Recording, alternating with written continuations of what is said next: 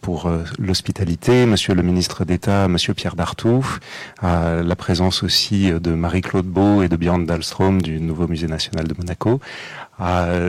je, nous allons parler aujourd'hui de bande dessinée et de philosophie.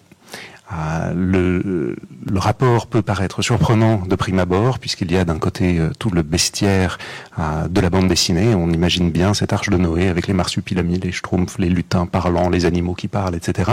Et de l'autre, l'austérité philosophique qui a, elle aussi, été caricaturée dans les deux genres.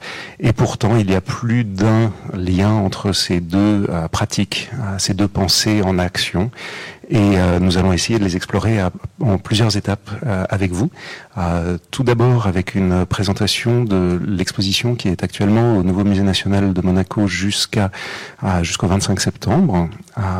nous le montrerons en film de manière à ce que vous puissiez avoir un aperçu de l'exposition et espérons-le l'envie d'aller vous précipiter auprès de ces planches. Euh, qui réunissent des œuvres de 1896 à nos jours, une euh, collection euh, très impressionnante. Ensuite, nous aurons le plaisir de dialoguer avec Pierre Passebon, un des collectionneurs qui nous a prêté un nombre considérable de planches et, qui nous racontera la manière dont la collectionnite de bande dessinée l'a pris. Et ensuite, avec Stéphane, nous aurons Sébastien, pardon, avec Sébastien Charbonnier, nous aurons la joie de dialoguer autour de la philosophie de la bande dessinée. Euh, nous allons peut-être commencer par euh, ce petit film, si c'est possible.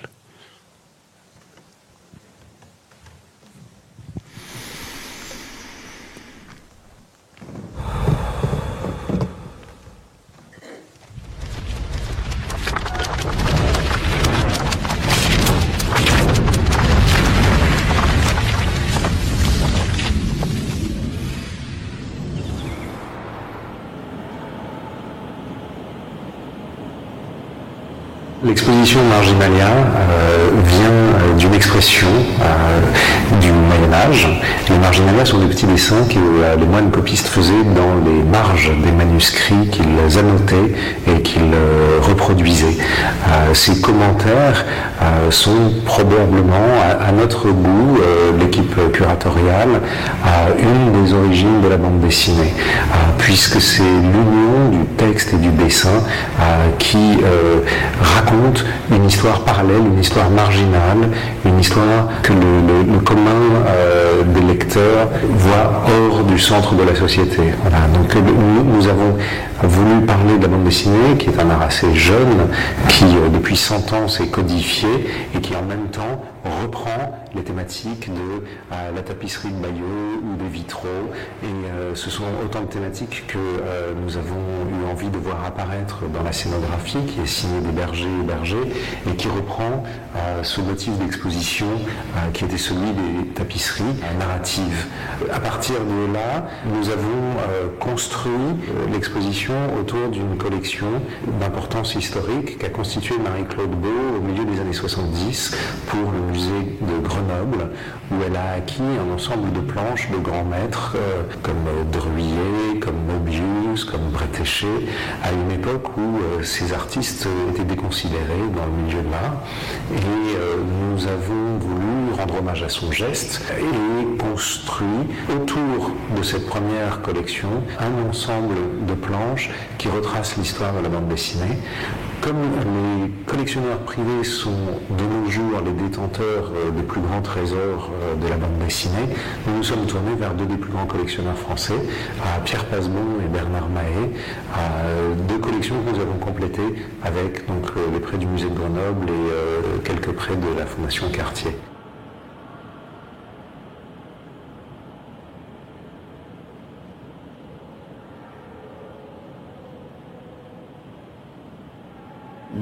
De l'exposition est d'amener le visiteur à découvrir cet art de la marginalité qu'est la bande dessinée, un art parfois frondeur qui choisit souvent l'irrévérencieux plutôt que l'académisme, tout en gardant la figuration. Et c'est cette contradiction qu'on a essayé de mettre en lumière. Le commissariat de l'exposition s'est donc fait avec euh, Marie-Claude Beau, Stéphane Vaquier et moi-même, avec le conseil scientifique euh, de Didier Pazamani. L'ensemble de nos efforts ont convergé vers le fait de mettre en lumière un siècle de création, avec des créateurs tous de nationalités euh, différentes. Nous avons voulu parler à tous les âges. Dans ce ton-là, nous avons tenu à ce que tous les artistes soient à la même hauteur, il y a une fraternité et un respect d'auteur à auteur euh, qui existe dans cet art que nous avons voulu mettre en lumière même dans l'espace et dans la manière de penser la circulation du visiteur à l'intérieur de l'exposition.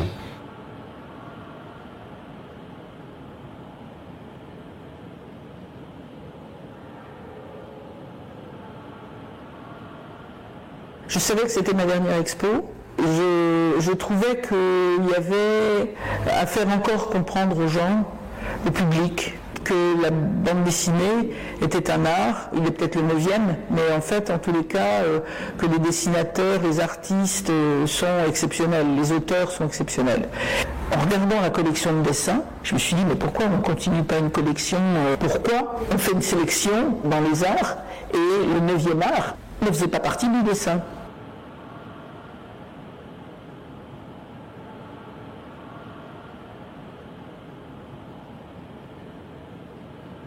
En fait, j'avais pas envie de faire une expo euh, triste.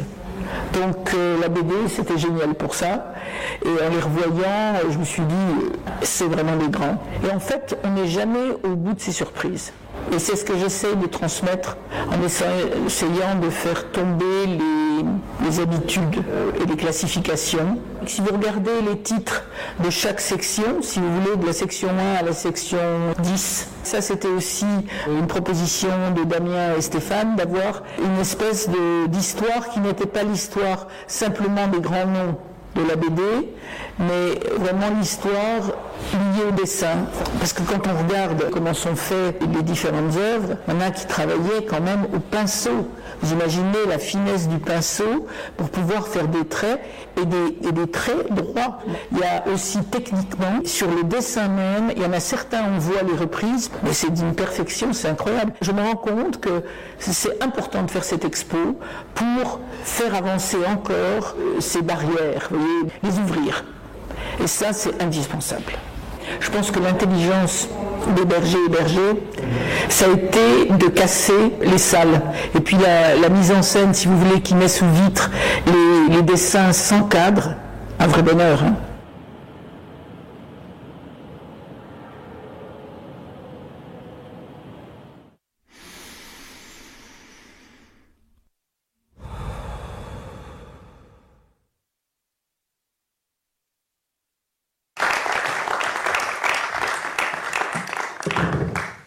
Merci. Euh, donc nous allons euh, enchaîner en ayant le plaisir de parler à Pierre, Pierre Passebon, donc un des deux collectionneurs euh, avec Bernard Mahé qui a, constitué cette, cette collection. Alors cette collection, elle s'est constituée au, au, fil des ans.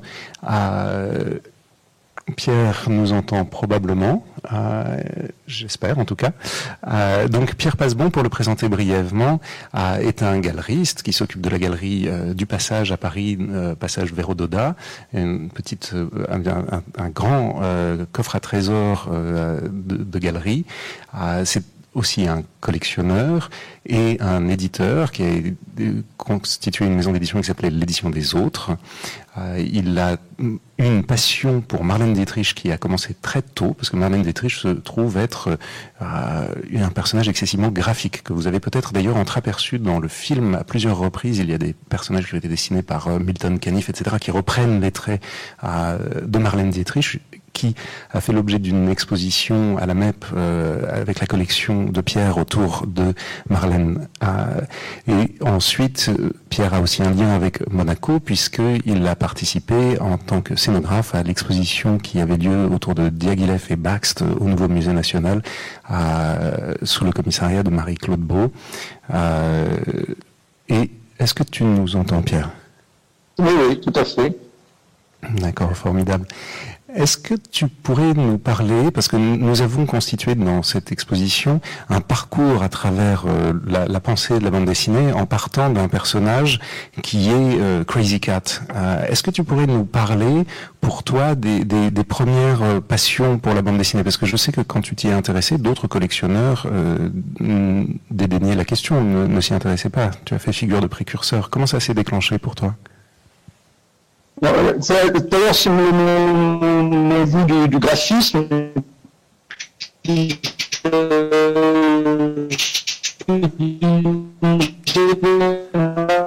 C'est d'abord mon du graphisme qui est né avec la bande dessinée et qui a grandi avec la bande dessinée. Parce que quand j'étais enfant, c'était les petits et quand euh, j'étais adolescent, adolescent, de ces pilotes, c'est la, bande dessinée a, a commencé à prendre euh, de l'âge et devenir adulte. Euh, donc euh, voilà, donc, donc euh, cette bande dessinée m'a toujours poursuivi, et comme en littérature, les, j'aime les séries comme le Gaston Leroux, que j'aime le cinéma et que je suis catholique et que je, je m'ennuyais à l'église et que je regardais les chemins de croix qui sont aussi de la bande dessinée. Voilà, tout ça, c'est mon, mon fond de au fond, c'est très profond en moi, ce, ce goût de la bande dessinée. Et c'est vrai qu'au début, personne ne, j'avais même un peu, pas honte, mais euh, quand j'ai commencé à collectionner, je me disais, sauf euh, j'ai rencontré Bernard Mahé, qui a été très important parce que lui avait des clés pour euh, acheter de la bande dessinée, parce qu'à l'époque, il n'y avait pas vraiment de, de, de, de galerie, c'était très compliqué. Et très vite, j'ai arrêté, je l'ai fait à, part Bernard et des très proches. Je ne parlais pas de ma collection parce que très vite, j'étais pris pour un demi mental. Euh, on me souriait un peu gauchement en me disant ah oui, pour la chambre des enfants, c'est intéressant. Euh, donc voilà, donc euh, voilà, et bon évidemment euh, la, marge, le, côté marginal de la bande dessinée m'a beaucoup intéressé. et puis ce qui m'intéresse en les planches, qui ne raconte pas une histoire, puisque c'est une brique d'histoire, c'est ce, qui échappe au dessinateur, ce que, l'on ressent du dessin, qui ne fait pas partie de l'histoire, la façon dont il s'appesantit sur les formes d'une héroïne, etc. Et puis ça m'amuse beaucoup aussi d'avoir une lecture personnelle du dessin. Voilà. Donc c'est l'affect qui a dirigé euh, tes, tes, choix. Tu t'es tu t'es oui, complètement. Et tu t'es penché euh, sur euh, sur les, les, héros autant que sur les dessinateurs ou il y avait euh, non les dessinateurs. D'abord les dessinateurs. Mais, les grands dessinateurs m'ont toujours, enfin, pour moi, les grands dessinateurs me séduisent beaucoup parce que j'aime beaucoup le, la, qualité du dessin. Et c'est un point euh, qui en effet que Marie-Claude soulevait, qui est incroyable, c'est que les amateurs de dessin souvent ne regardent pas la bande dessinée alors qu'il y a des artistes extraordinaires euh, comme comme Giraud, comme euh, Foster, comme euh, enfin plein, je ne vais pas commencer à les citer, mais il y a beaucoup. Et puis alors Marlène, oui, alors Marlène est très graphique évidemment, et je l'ai retrouvée dans Milton Caniff, dans, et, qui a beaucoup influencé un autre auteur que j'aime beaucoup, qui est Hugo Pratt. les dessins d'Hugo Pratt et, sont, sont très proches. Et, et voilà. Et, en plus, Hugo Pratt, alors ça c'est un autre sujet, c'est son romantisme est assez proche de celui de, de, Sternberg, qui est le, grand, euh, euh, le grand créateur du, mythe de Marlène. Et, et donc, si, si, si, si, je suis bien ce que tu dis, la, la collection s'est constituée avec, à travers des, des, recherches de dessin et des recherches de sensualité, mais te connaissant aussi fin lettré et grand lecteur, euh, il y a euh, une influence très littéraire aussi. C'est une des convergences étranges de la bande dessinée, c'est qu'on est au croisement et du dessin et de la littérature. Euh, comment, comment le, est-ce qu'il est qu'il y a une... Euh, ce que, ce que j'aime beaucoup aussi, c'est le, le rythme ça c'est plutôt cinématographique. la façon dont un texte peut, être rythmé, euh, mais le roi du, pour moi le du rythme c'était Hergé, parce qu'à chaque fin de, de, de, page, on avait envie de, de, tourner la page pour savoir ce qui allait se passer. Et cette, cette découpe du, du texte m'a toujours beaucoup séduit. Merci beaucoup Pierre. Euh, la, connexion est assez difficile. Je, te remercie d'avoir euh, pu euh, être avec nous même en, distance. Et nous allons continuer avec Sébastien.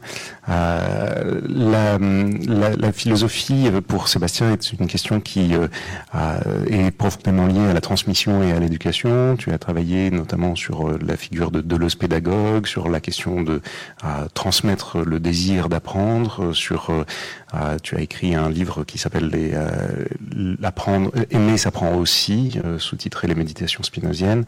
La, la, question de la transmission te tient à cœur et tu as écrit un texte sur la bande dessinée où tu montres à quel point pour toi, non pas la bande dessinée peut être un vecteur pour transmettre la philosophie, parce que c'est une de nos craintes dans le milieu de la bande dessinée, c'est d'être instrumentalisé, je crois, pour devenir de la vulgarisation de, de, de la philosophie, alors que nous pensons, je crois, plusieurs auteurs et moi-même, que dans la bande dessinée, il y a une pensée en acte, une pensée qui se, qui se manifeste par le dessin euh, et qui euh, rejoint les grandes mutations du XXe siècle. Et euh, j'ai retrouvé ça sous ta plume. Comment, comment as-tu ressenti ce lien qu'on a essayé de mettre en lumière dans l'exposition entre psychanalyse et bande dessinée? Alors bonjour à toutes et à tous, merci pour euh, l'invitation. Euh, quand on parle de philosophie et bande dessinée, euh, je pense qu'il est d'abord important de clarifier ce qu'on peut entendre par philosophie et bande dessinée, parce que comme souvent quand on va essayer d'articuler deux concepts, il va falloir faire des choix et aussi l'articulation va produire, va produire de l'analyse. Alors pour, pour dire d'où je parle, D'abord, effectivement, comme je suis philosophe de l'éducation, avant, enfin même pas avant, je ne suis pas spécialiste d'esthétique ou de bande dessinée, c'est pas mon objet premier de recherche. Et euh, en tant que philosophe de l'éducation, ce qui m'intéresse notamment, c'est comment est-ce qu'on euh, comment est-ce qu'on en vient à penser, comment est-ce qu'on en vient à apprendre, par quel mécanisme. Et euh, dans ma trajectoire de chercheur, ce qui m'intéresse, c'est de partir plutôt des philosophes déterministes qui a priori ne paraissent pas très sympathiques, mais qui ont au moins en commun cette, euh, on va dire, cette lignée anticartésienne de considérer qu'on ne pense pas sur commande. On ne peut pas dire, euh, bah c'est sympa, je veux ouvrir un livre et donc je vais me mettre à penser ou il serait temps que je mette mes préjugés de côté, chose qui correspond d'ailleurs plutôt à la forme, à la forme scolaire ou à l'utilisation possible de la bande dessinée pour philosopher on, va vous aider, on va vous amener quelque chose d'un peu plus sympathique parce qu'on sait que c'est pas forcément facile de, de, faire la philosophie. C'est ce que tu as bien dit en introduction avec cette image, donc la philosophie ce serait austère alors que la bande dessinée ce serait quelque chose de, de simple. Et du coup, à partir du moment où on s'intéresse plutôt à la question qu'est-ce qui donne à penser plutôt que qu'est-ce qui contient de la pensée, et finalement, c'est l'obsession de pas mal de philosophes. Hein. Il y a, par exemple, Diderot disait, ce qui m'intéresse, c'est pas d'instruire, c'est d'exercer l'esprit du lecteur. Donc, je suis pas là pour lui donner du contenu, euh, je suis là pour mettre en mouvement ses capacités à construire du contenu. Et donc, déjà, aborder euh, les potentialités philosophiques de la bande dessinée de cette manière-là, c'est mettre de côté tout un pan qui est le pan, on va dire, peut-être le plus spontané ou le plus didactique, c'est-à-dire considérer euh, qu'une BD est philosophique parce qu'on a repéré du contenu philosophique dedans. Et ça correspond d'ailleurs aux succès éditoriaux de ce qu'on voit quand on pense philosophie et bande dessinée. Vous avez Philocomics, euh, Logicomics, il y a, ça, devient même un, on va dire un, nom marketing, un economics. Euh, donc utiliser la bande dessinée comme vulgarisation, toujours avec cette idée que la, que la bande dessinée, c'est un art infantile, c'est un art facile parce que c'est un art de l'image. Et donc, effectivement, euh, donc une certaine conception de la philosophie et du coup aussi une certaine conception de la bande dessinée, euh, à tout le moins s'intéresser aux forces philosophiques de la bande dessinée, ça oblige à un, un, minimum de détours par la sociologie de la culture, euh, par les travaux de Bourdieu par exemple, et d'avoir d'avoir conscience que la bande dessinée a longtemps souffert et souffre encore aujourd'hui d'énormément de préjugés. Et c'est ce que disait bien Pierre, c'est voilà collectionner de la bande dessinée, c'est pas facile à assumer, même quand on a un capital culturel assez fort, même, même si on a, on va dire un, dominant de la culture ou qu'on se sent légitime, et eh bien dire qu'on aime la bande dessinée, euh, c'est pas évident. On rase les murs, etc. Et donc effectivement, euh, ne plus concevoir la bande dessinée comme quelque chose euh, euh, d'infantile, c'est faire finalement ce premier geste assez banal en philosophie mais finalement qui est évidemment pas si facile à faire, c'est-à-dire ne pas confondre une essence avec des contenus accidentels. Donc c'est pas parce que la bande dessinée dans son histoire a peut-être d'abord parlé d'histoire qui s'adressait aux enfants, ou a été potache, ou sexuelle, ou drôle, humoristique, que euh, ces, contenus particuliers euh, disent le tout de la bande dessinée. Et d'ailleurs, c'est pas parce qu'on est, dans l'humour ou la bande dessinée érotique que ça donnerait pas, donnerait pas à penser. Mais souvent, ça a été, on va dire, dans les représentations, c'est un peu ça l'idée. La bande dessinée s'est adressée aux enfants avec des thématiques euh, infantiles, donc la bande dessinée ne peut être rien d'autre qu'un euh, art euh, mineur. C'est un peu d'ailleurs ce qui arrivé au cinéma au début.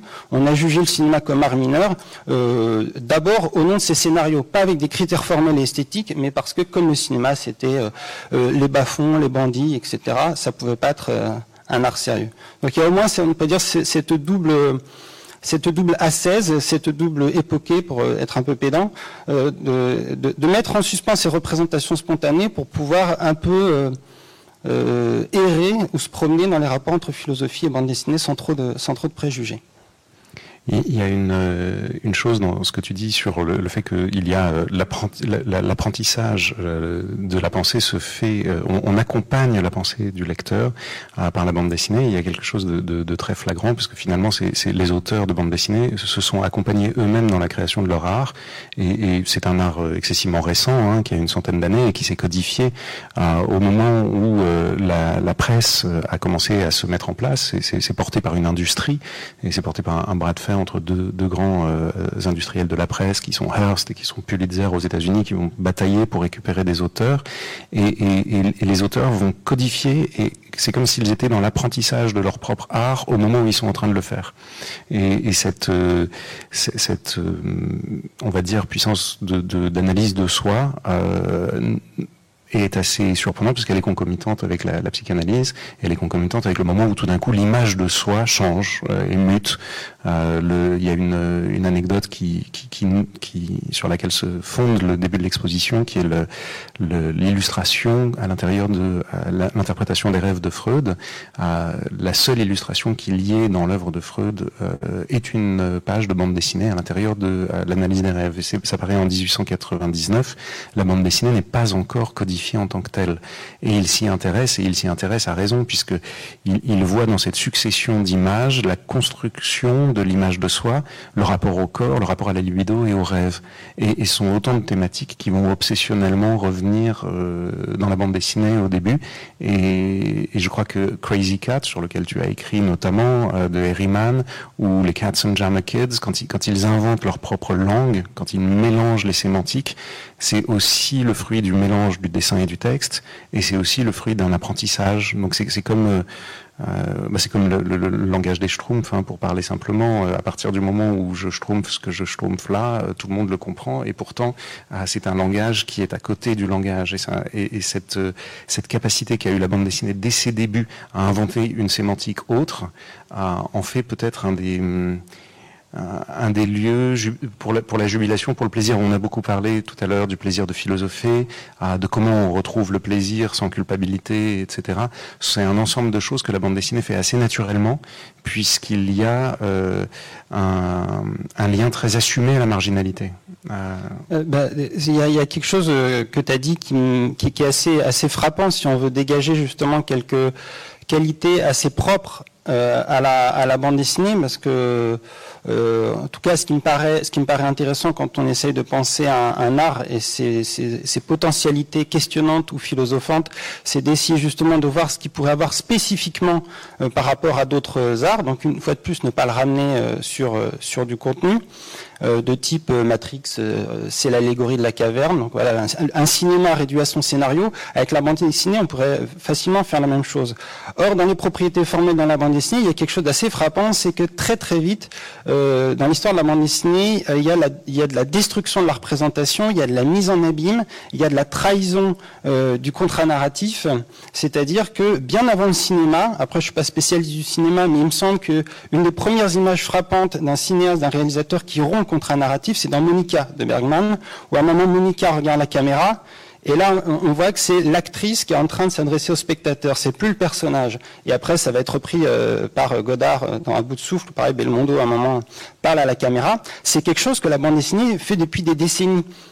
Où d'un seul coup les personnages deviennent bien les personnages du dessinateur avec des tu parlais de Herriman il y a des intrusions de la main du dessinateur dans, dans la planche euh, des personnages qui d'un seul coup peuvent se mettre au chômage et commencer à négocier euh, euh leurs conditions serviles par rapport euh, à leur créateur etc donc la, bande dessinée très vite s'est mise à jouer justement avec les, les, les faux semblants ou euh, peut-être notre naïveté à croire que ce qui nous est donné à voir euh, va de soi. Et donc forcément, ça, ça lui, enfin, ça lui donne très vite des potentialités euh, questionnantes. Enfin, ça nous, ça nous, ça nous met en doute.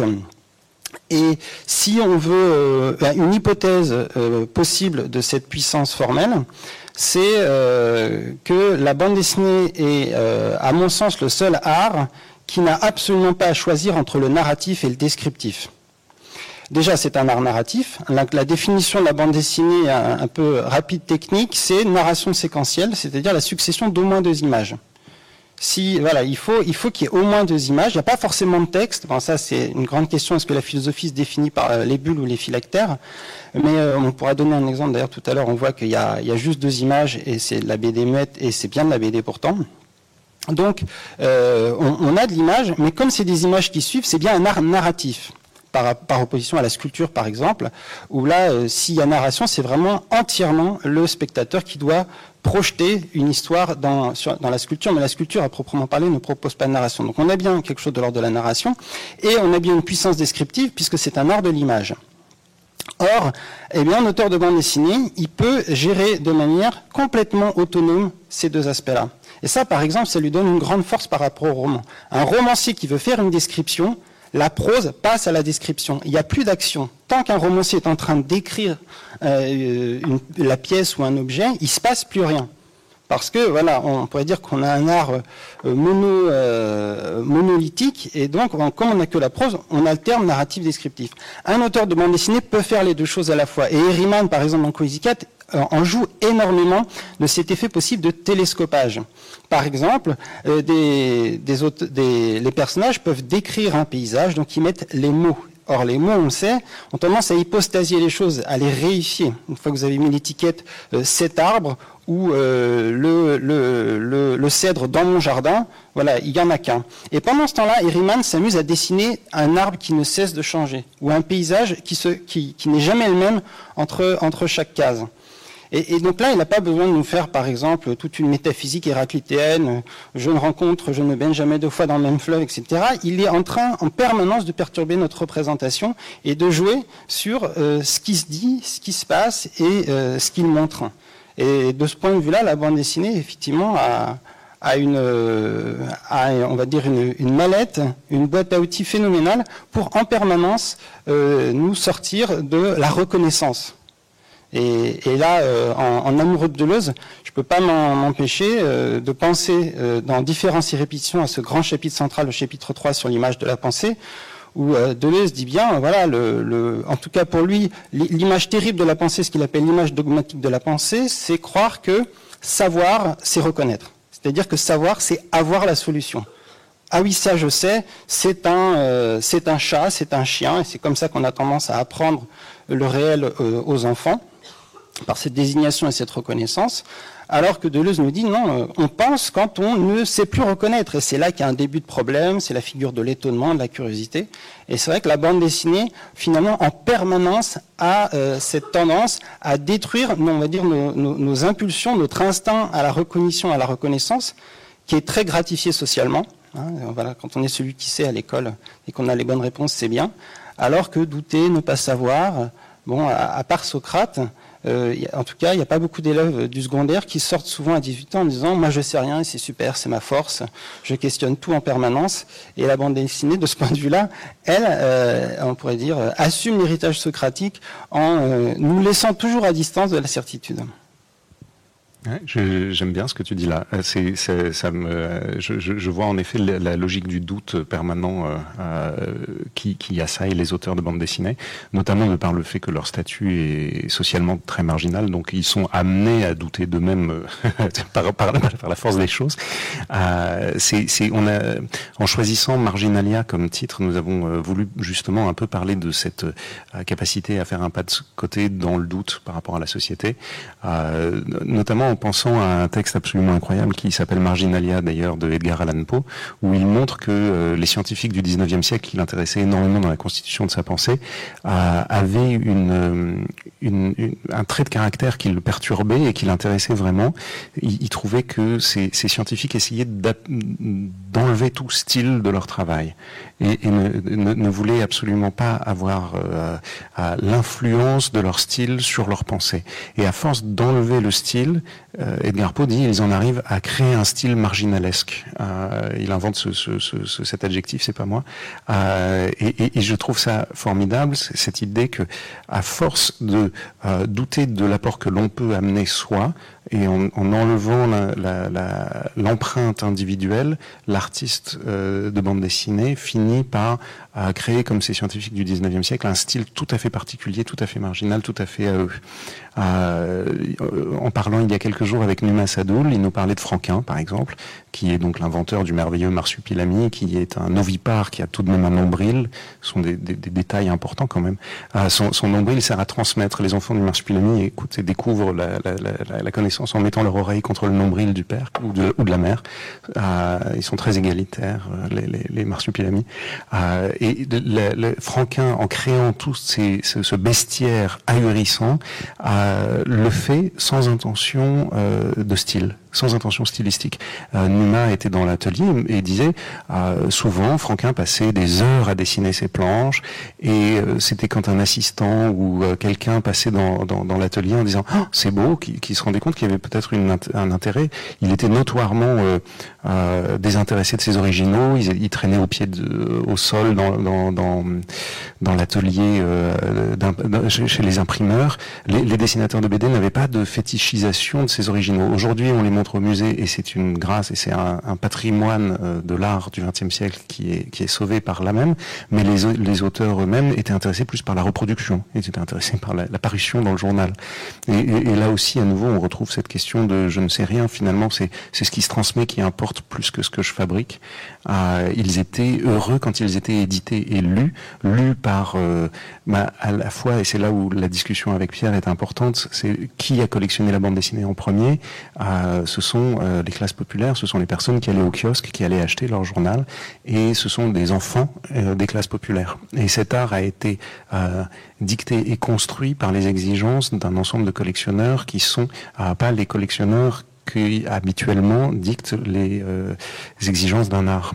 Et, donc, ça, ça contribuer à cette logique du doute, comme tu dis, où euh, on, a quelque chose d'assez socratique. Je pense que dans l'enfance, on, retrouve plus facilement cette idée du je ne sais rien et donc c'est ma force, puisque la curiosité enfantine est, est un des, euh, un des, un des euh, voilà, un des, des outils de perception du monde les plus puissants.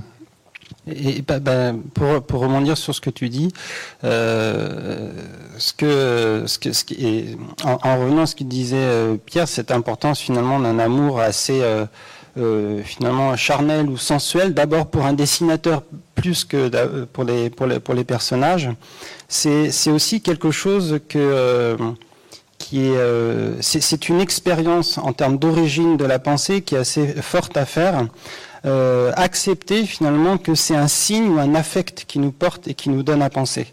Là aussi, on est finalement sur une figure, euh, on pourrait dire, euh, antiscolaire de, de l'apprentissage et, et, j'ai en tête, par exemple, un très beau texte de Deleuze qui s'appelle Proust et les signes, où Deleuze insiste beaucoup en disant finalement, donc toujours dans une lignée très anticartésienne, hein, il reprend les, grandes thèses du, de, des pragmatistes, notamment Peirce et James, contre Descartes, en disant il n'y a pas de bonne volonté de penser, on, on, on ne peut pas décider de penser, c'est le réel, c'est la rencontre d'un signe, une rencontre amoureuse, un échec personnel, une sidération face à, à un propos, donc quelque chose d'abord de, de, de très affectif qui nous qui nous ravit en double sens du terme, c'est-à-dire on n'a pas le choix euh, de, penser à ce moment-là, on dit mais comment on peut dire un truc pareil ou qu'est-ce qui m'arrive, etc. Donc finalement le, fait de commencer à penser, c'est d'abord une rencontre très affective. Et la rencontre avec la bande dessinée, enfin tous les amateurs de bande dessinée le disent, c'est quelque chose qui est euh, extrêmement euh, radical dans un premier temps avec le dessin. Il y a des, il bandes dessinées, peut-être que c'est des chefs-d'œuvre, peut-être que c'est très bien, mais on ouvre, on se dit ouais bof, enfin non. Mais c'est physique d'abord. Le dessin, ça passe pas ou ça nous parle Et c'est quelque chose euh, dans la formation philosophique, par exemple, qu'on s'interdit beaucoup. euh, et c'est un des, un des grands leviers de la violence symbolique, c'est de réussir à imposer à quelqu'un euh, le fait de devoir s'intéresser à quelque chose qui ne l'intéresse pas. Et en philosophie, c'est que ça la formation. C'est mais, Kant, c'est un grand classique. Euh, on ne peut pas ne, pas avoir lu la critique de la raison pure pour préparer l'agrégation. Ou comment ça, tu n'as toujours pas lu l'imitation métaphysique de Descartes. Donc comme ça, il y a toute une série de, choses imposées. Alors qu'en droit, il, y a à lire, même chez les auteurs classiques, pour 10 pour dix existences au moins, et donc on, va devoir piocher au hasard, enfin au hasard, euh, on ne pourra pas avoir le temps de tout lire. Pourquoi perdre forcément du temps avec des auteurs qui ne nous, permettent pas de penser, qui ne nous donnent pas, euh, qui ne nous donnent pas à penser et, la bande dessinée, de ce point de vue-là, est une, est une expérience, on pourrait dire, il est beaucoup plus difficile de se mentir à soi-même. À savoir que euh, finalement, cette idée toute simple que le contenu n'est pas complètement indépendant de la forme il y a, y, a y a, des auteurs qui, euh, qui travaillent énormément leur écriture et il y a des auteurs qui revendiquent euh, l'inverse. Et alors, moi, personnellement, j'ai toujours trouvé ça... Enfin, je pense que ça marche pas du point de vue de l'apprentissage. Et il y a une anecdote euh, concernant Kant qui est assez, euh, assez révélatrice. Kant, un grand, grand admirateur de Rousseau, dans une de ses lettres, revendique, il dit, sur certains aspects, j'ai réécrit Rousseau Sauf que chez moi, il n'y a pas de style et c'est chiant à lire. Et c'est vachement mieux en termes de... Voilà, c'est une... Je, rends service à la pensée en réécrivant Rousseau, le style en moins.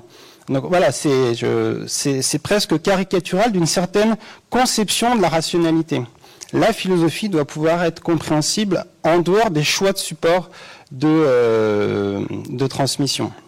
Et la bande dessinée, de ce point de vue-là, elle parce qu'elle est un art, à aucun moment euh, ne fait l'économie de la question formelle par rapport aux propos qu'elle souhaite tenir. Et c'est aussi le cas de beaucoup d'auteurs en philosophie, mais en philosophie, on voit que c'est moins évident et que ça pose question. Merci, merci d'avoir parlé de Proust parce que je, je crois que en, en, ce, ce, livre merveilleux de Deleuze, Proust et les signes, euh, avec euh, son, son influence bergsonienne très forte, euh, parle vraiment euh, de choses qu'on peut retrouver en bande dessinée, notamment parce que nous avons la, la, la, question de la case en bande dessinée, qui est une question qui nous préoccupe énormément en tant qu'auteur, parce que une case, c'est, tu, tu, as parlé tout à l'heure de, de, de, narration séquentielle et de, de, la manière dont nous découpons une narration en bande dessinée. Euh, la, la, case est, quelque chose de, de déstabilisant euh, parce que finalement c'est à la fois une coupure et un lien. Euh, il y, a, y, a, Thierry Grunstein qui a écrit notamment de très beaux textes sur la, le rôle sémantique de cette gouttière blanche qu'il y a entre les cases et qui finalement fait un lien dans la narration et en même temps est, est notre c'est le vide dans lequel peut se projeter le lecteur. Et, et, et je me souviens moi, de ma première expérience où tout d'un coup j'ai pris conscience du fait qu'une case était une euh, entité euh, de, de pensée euh, importante, c'est dans Corto Maltese au moment où Corto est en train de chercher la crypte dans laquelle se trouve le sceau de Salomon, et au moment où il va trouver le sceau de Salomon, il ouvre la crypte et en fait c'est la case. Et il se penche vers le lecteur et il met la main vers le lecteur. Et tout d'un coup, la, la, case et la crypte. Et, et, et une crypte, c'est quoi? Une crypte, c'est l'endroit où on cache le corps. Euh, et donc, c'est décrypter ce que nous faisons tous en tant que lecteurs. Nous décryptons, nous, nous, sortons les choses de leur crypte, nous sortons la mort pour en faire du vivant. Euh, le, le, la case comme crypte m'a sauté aux yeux grâce à, grâce à Corto, évidemment, grâce à Hugo Pratt qui avait une, une conscience euh, très très fine, on va dire, de ce que de ce qu'est la poésie et, et la philosophie. Et, cette, cette case est muette. Et comme tu disais tout à l'heure, il y a parfois des, aphorismes philosophiques euh, qui sont en un strip muet, euh, qui sont d'ailleurs un peu hérités. une des premières bandes dessinées muettes de l'histoire, c'est le Motus Liber, euh, un livre alchimique du XIIe siècle, où soudain la recette du, du, du grand œuvre alchimique est décrite de manière muette, sans aucun texte. Et pourtant, tout est décryptable, décrypté, puis on a passé des siècles à l'analyser. Euh, Möbius l'a repris plus tard avec euh, le garage hermétique, et qui évidemment reprend l'hermétisme d'Hermès, euh, l'hermétisme des alchimistes. Euh, il y a, il y a une, filiation. Finalement, ils sont, il, y a, quelque chose d'assez traditionnel aussi dans la bande dessinée. C'est cette, contradiction, j'ai l'impression en permanence de, revenir en disant, oui, mais alors donc, c'est le conservatoire des traditions, il y a la figuration, on est lié au moine copiste, on est lié au grand passé, et en même temps, en permanence, c'est la révolte, la contre-culture, la possibilité de euh, faire bouger, évoluer les mœurs, euh, à faire accepter euh, les révolutions sexuelles, faire accepter les révolutions psychédéliques, etc. Et cette contradiction est liée, je crois, au fait qu'on a cet outil qui est la crypte, qui est la case, qui permet de, créer une autre sémantique, une autre, voilà, une, autre manière d'exprimer la pensée.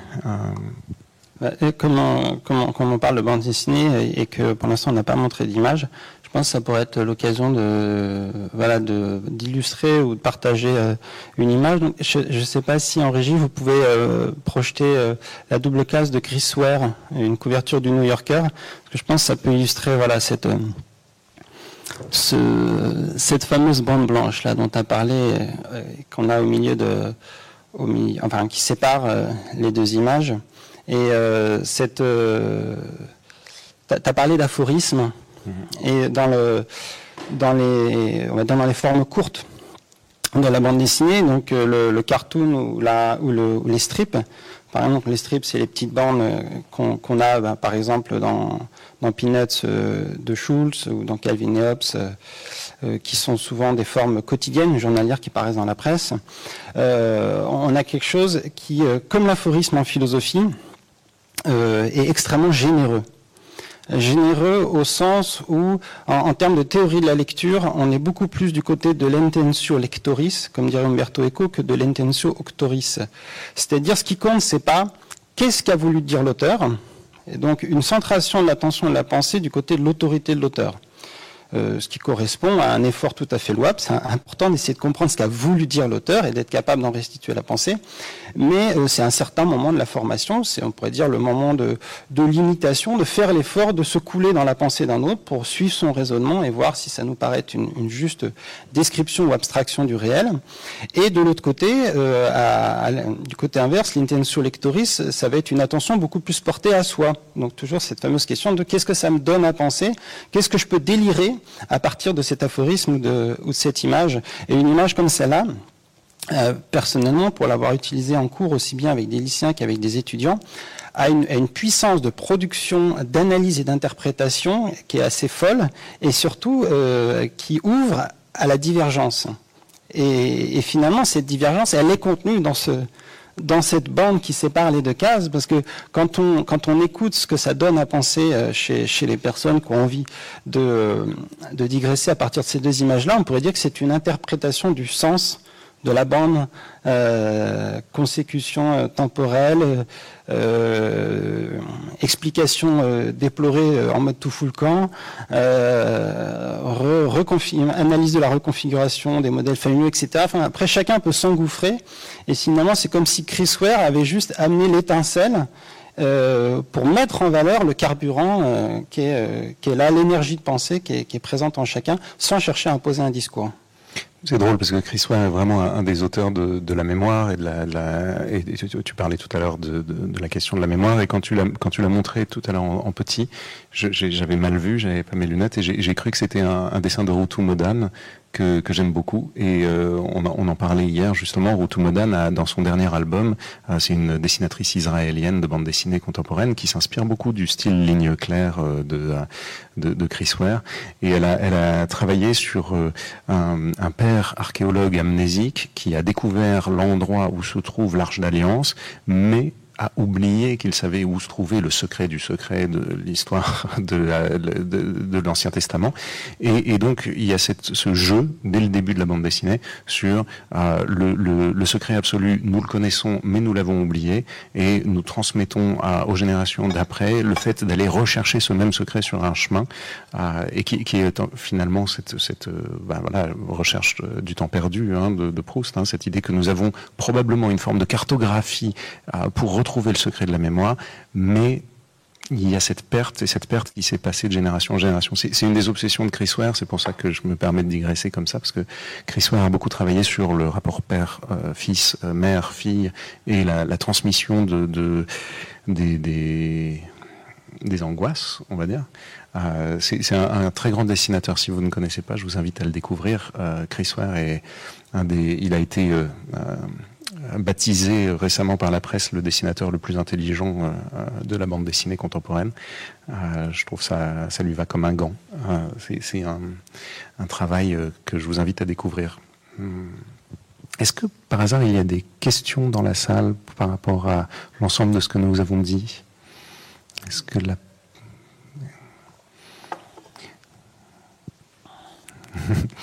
Non. Si? Oui.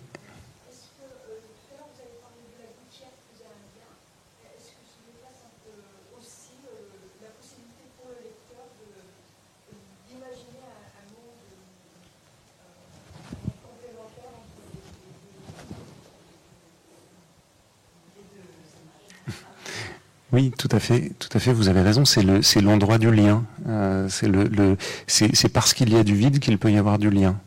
Euh, d'ailleurs, hier, on, le sentait euh, dans, les discussions sur la, question du lien est en train de tarauder nos sociétés de manière très positive. C'est formidable. On a tous été dans nos bulles, on en a tous énormément souffert à nos bulles, encore hein, une terminologie de bande dessinée, mais euh, et, et, on a terriblement envie de, de, de retrouver l'autre, mais ce lien ne peut se faire que parce que justement nous avons creusé en nous et nous avons creusé des vides, et, et c'est parce que nous avons suffisamment de vide en nous qu'on peut laisser l'autre advenir, et, et c'est pour ça que la, la, la, gestalt est excessivement importante en bande dessinée. On, on, on doit jouer du vide. Euh, si, si, on, si, on, ne joue pas avec le vide, rien, rien ne peut advenir de l'autre, de l'altérité. Et, et, et, on est tributaire de, de, de, du lecteur. Comme tu disais, le, le, la bande dessinée est très attentive au lecteur, puisque on, on connaît la, la, la, théorie de Lévinas très très belle de la lecture comme caresse, quelque chose d'essentiel. Ça me met la chair de poule juste de parler de cette théorie que je trouve sublime. Ah, bah, imaginez ce que ça donne pour euh, la bande dessinée, où tout d'un coup il y a à la fois le dessin et la lecture du texte, et, et c'est une, euh, on va dire une polysémie de la caresse. Il y a quelque chose, et, évidemment cette, euh, cette, gouttière, ce, vide tracé entre comme un sillon, comme ça, c'est quelque chose de très fertile, mais c'est fertile parce que ça laisse la place à l'autre, je, crois. Bah, j'ai envie de revenir sur ce que sur ce que tu as dit parce qu'effectivement cette, euh, cet interstice, euh, comme vous dites, Madame, c'est euh, en bande dessinée, c'est nécessairement à chaque instant entièrement à la charge du lecteur. Et on pourrait considérer, si on pense par exemple aux, aux thèses d'Artmut Rosa qui a été citée hier, que la bande dessinée possède tous les garde-fous en termes d'idéologie de l'accélération. Contrairement au cinéma qui prend le cinéma prend en charge la chronométrie, c'est dans son essence. Quand vous avez une ellipse au cinéma, on pourrait dire qu'idéologiquement, vous vous faites avoir. Prendre un exemple de, cinéma mainstream, euh, la, conquête de la force dans la dernière trilogie Star Wars, euh, c'est du point de vue d'un philosophe de l'éducation, c'est une catastrophe absolue. Ça tient dans une ellipse de 5 secondes. C'est-à-dire que Disney, contrairement euh, à l'épisode 6, l'Empire contre-attaque, a décidé que leur nouvelle héroïne allait conquérir la force dans une séquence où l'ellipse nous fait comprendre que bah, euh, ça, va super vite. Alors que si vous vous souvenez, pour Luke Skywalker, c'est à peu près trois quarts d'heure de l'épisode 6, dans les marais avec Yoda, c'est long, c'est laborieux, et apprendre la force, ça prend du temps. Donc dès qu'il y a une ellipse dans le cinéma, ça peut, en tout cas spontanément, psychiquement, abonder dans, dans une forme d'impatience, construite socialement, parce que attendre, c'est devenu insupportable, il faut que tout aille très vite. La bande dessinée euh, fonctionne à l'ellipse entre toutes les cases. Donc, d'une certaine manière, elle peut pas nous avoir parce que elle a délégué cette liberté euh, chronométrique euh, au lecteur. Et ce qui fait que euh, c'est mon expérience, mais je sais que c'est aussi l'expérience de beaucoup de lecteurs. C'est un des rares arts où vous pouvez passer un temps différent à le contempler. Alors si, pour un tableau, c'est évident, vous pouvez regarder un tableau 5 secondes, vous le contemplez 5 minutes, mais pour un art narratif, vous pouvez lire une bande dessinée en 10 minutes, vous pouvez la relire la fois d'après en 30 minutes. Ça, ça peut pas arriver avec le cinéma. Enfin, le cinéma a plein de qualités, mais en l'occurrence, le cinéma prend en charge euh, le temps d'attention. Euh, c'est dans son essence. Pour la bande dessinée, à chaque fois, il peut y avoir des errances différentes, et, du coup, je trouve euh, le parallèle avec la caresse extrêmement révélateur parce que l'expérience de la lecture en bande dessinée est une expérience effectivement de, la durée, euh, chaque fois reconstruite euh, par le lecteur. Et de ce point de vue-là, la bande dessinée euh, ne produit pas d'emprise sur son lecteur. C'est drôle que tu aies parlé de, instinctivement de Georges Lucas, puisque c'est vraiment le, cinéaste qui a le plus, euh, est le plus inspiré de la bande dessinée, qui a puisé euh, d'ailleurs dans les œuvres de Druillet qui sont euh, présentes dans, le musée. Lucas a été un des premiers à acquérir les planches de, de, de Il a notamment créé un musée aux États-Unis qui s'appelle le musée de la, de la narration, hein, et il a acheté l'intégralité d'une bande dessinée très surprenante que je vous invite à découvrir. D'ailleurs, si vous ne la connaissez pas, c'est Robert Crumb qui euh, était le, le qui est d'ailleurs, il est toujours vivant Robert, qui est le, pape de la contre-culture américaine, qui a cassé à peu près tous les tabous. Je pense que c'est très difficile de lire Robert sans être choqué. Crime, choc, quoi qu'il fasse. C'est terrifiant. C'est un, déluge de LSD et de, contre-culture euh, fascinante. Et euh, après avoir euh, cassé systématiquement tous les tabous, il s'est attelé à l'Ancien Testament et il a fait l'Ancien Testament intégralement avec une application mais de, bénédictin. C'est incroyable. Tout d'un coup, on se retrouve avec ce, fou furieux qui a inventé Fritz the Cat, le rock and roll et Harley Davidson et compagnie, avec la Bible, mais mot à mot euh, l'Ancien Testament. Euh, c'est 300 pages de, bonheur, euh, assez, truculent. On, cherche désespérément, on se dit il va, faire des blagues, il va rajouter des trucs. Non, non, pas du tout. Il a, vraiment fidèlement euh, fait euh, l'Ancien Testament. Et, et Lucan s'y est pas trompé, il a acheté l'intégralité de toutes les planches. C'est d'ailleurs assez symptomatique et c'est une des raisons pour lesquelles, avec Marie-Claude Beau, nous avons eu envie de montrer cette exposition à ce moment-là. C'est que les, collectionneurs de bande dessinée, en dehors de Marie-Claude qui a acquis au musée de Grenoble euh, dans les années 70 ces, planches que vous pouvez voir au musée. Euh, la plupart des collectionneurs sont des privés, sont des passionnés. Ça part de cette enfance. C'est pour ça que c'était très important aussi d'entendre Pierre parler. Euh, ça, part d'une pulsion. Et c'est pour ça aussi que je trouve que cette, cette, pulsion amène à une forme d'honnêteté qui euh, parfois peut se diluer euh, dans, dans, dans l'art. Euh, et, et c'est aussi pour ça que je me dirige instinctivement vers la bande dessinée. et, et, pour moi, philosophie et bande dessinée, c'est drôle, c'est les deux mamelles d'une même louve auxquelles je me suis abreuvé depuis toujours. Ça n'a, c'est, difficile à distinguer puisque finalement, euh, la BD est un des endroits où je voyais en acte, en image, ce qui m'attirait euh, dans la philosophie. Euh, je ne sais pas si c'est euh, évident pour tous après la, la, discussion qu'on a eue, mais en tout cas, c'était un peu l'envie de, de transmettre ça, je crois. Est-ce qu'il y a d'autres questions? Parce que nous arrivons à l'heure du déjeuner et je n'ai pas envie de vous euh, étirer trop longuement. Oui, je me demandais, euh, par rapport à ce que vous venez de dire, s'il n'y a pas des moments où la philosophie euh, a du mal à saisir son objet et où précisément la bande dessinée nous, en propose une image ou une représentation. Et je pense en particulier à la question de la douleur, puisqu'on a vu beaucoup ces dernières années des romans graphiques qui se saisissent de la représentation euh, de, troubles psychiatriques, de douleurs psychiques fortes. Et, je me demandais s'il n'y avait pas des moments où, il y a quelque chose moins de la correspondance que euh, d'un manque que la bande dessinée prend en charge. C'est très important ce que vous dites là. Je merci. Euh, c'est très vrai. La bande dessinée a, c'est un art très conceptuel, mais c'est un art qui se penche énormément sur l'affect et qui fait attention à l'affect, euh, aux affects de la douleur. Euh, et, elle a créer un processus pour répondre à cette question-là qui est assez surprenant, qu'on voit euh, avec maestria chez un auteur qui s'appelle Mazzucchelli, qui a beaucoup travaillé avec Paul Auster. Elle a pris en charge euh, les acquis des avant-gardes artistiques du XXe siècle et du XIXe siècle. Ce que je veux dire par là, c'est que euh, le cubisme, le pointillisme, le symbolisme, l'expressionnisme ne font pas partie de la palette habituelle de la bande dessinée. On voit bien là, Chris Ware, c'est écrit, dessiné il y a deux euh, c'est toujours aussi toujours euh, la figuration euh, comme si Picasso n'était pas passé par là. Et pourtant, à l'intérieur de, des récits de Mazzucchelli, par exemple, selon l'état dans lequel se trouve le personnage, il va devenir cubiste, ou tout d'un coup, il y, a, il y, a, une femme qui va avoir un coup d'angoisse, elle va se retrouver pointilliste, elle va se liquéfier. Il y en a un autre qui, ou sinon on retrouve chez Craig Thompson. Craig Thompson se retrouve face à la question du viol, et tout d'un coup, sa tête se, se, se, se démantibule, et il, il rentre dans l'expressionnisme pur.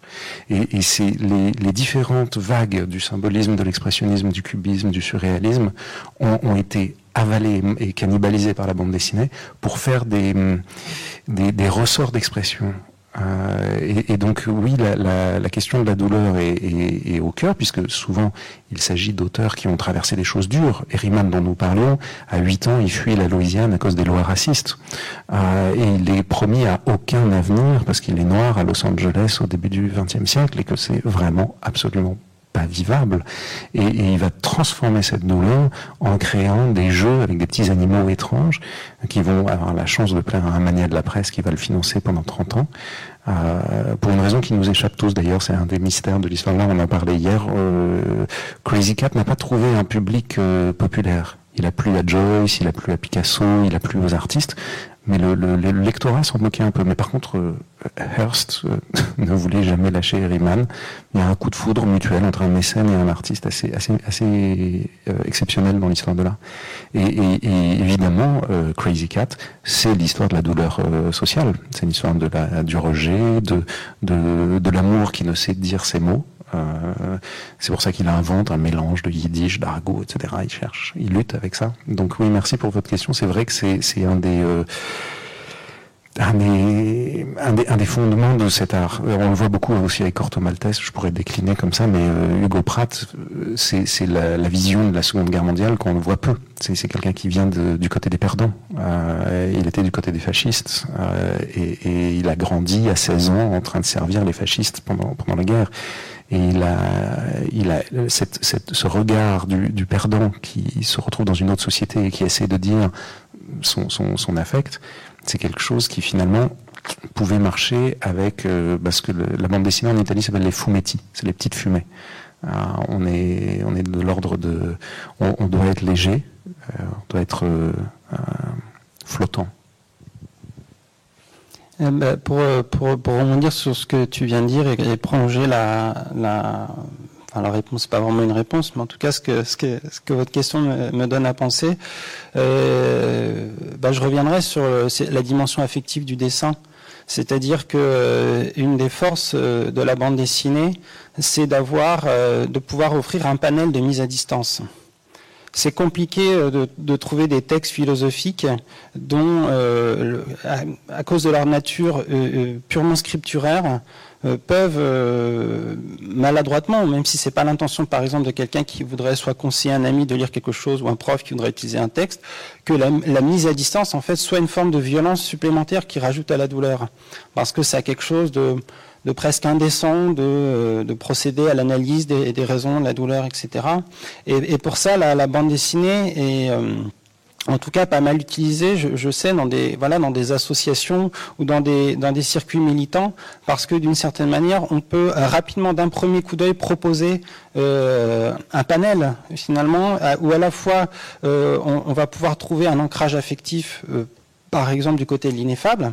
Il y a il y a des auteurs qui font des dessins, mais de, cris, de hurlements, de douleur qui sont, euh, qui peuvent aller chercher quelqu'un tout en mettant ça en narration avec des mots qui pour d'autres vont être juste insupportables parce que ça va les renvoyer à autre chose. Ou à l'inverse, il y a des, des mises à distance, euh, bah, l'animalisation par exemple, euh, Spiegelman avec Mouse ou la bande dessinée des crocodiles pour euh, la question du harcèlement sexuel. Il, y a, toute une panoplie finalement pour pouvoir aller à la fois dire et partager ses douleurs, aller chercher un lecteur sur la douleur dans une dimension sensible et en même temps en pouvant commencer à pas être juste une, pas une simple répétition sensible euh, ou photographie de, la douleur. Donc effectivement, par cette, cette question-là, on, retrouve aussi finalement les, potentialités euh, réflexives et en même temps très incarnées euh, de la bande dessinée pour ce qui est de, commencer à, réfléchir ou à mettre en mots euh, ce qu'on a vécu ou traversé.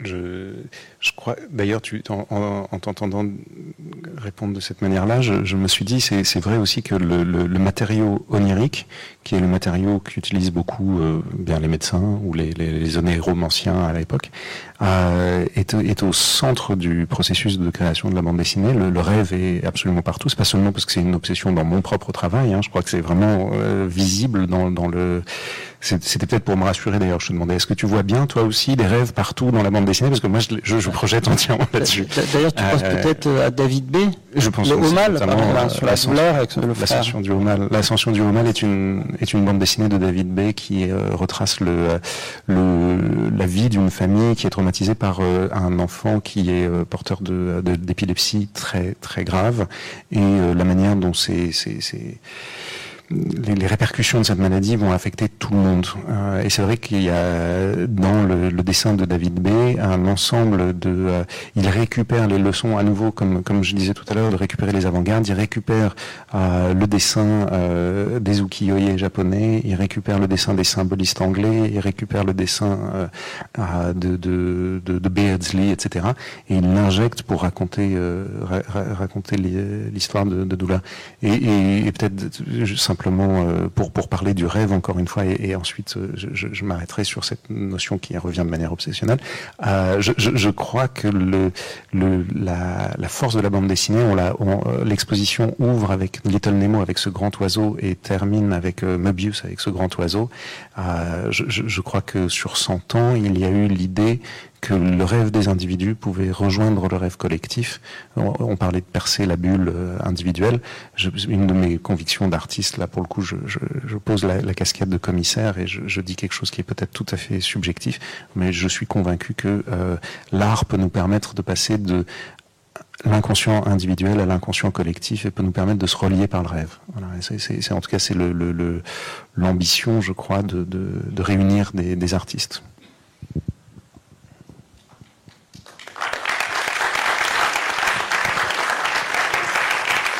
Merci. Merci beaucoup. Merci à vous. Et je, tiens un dernier mot, simplement remercier l'équipe entière des, des, rencontres philosophiques de Monaco pour avoir créé cet écrin de pollinisation de pensée qui fait beaucoup de bien à notre époque. Merci. Merci à vous.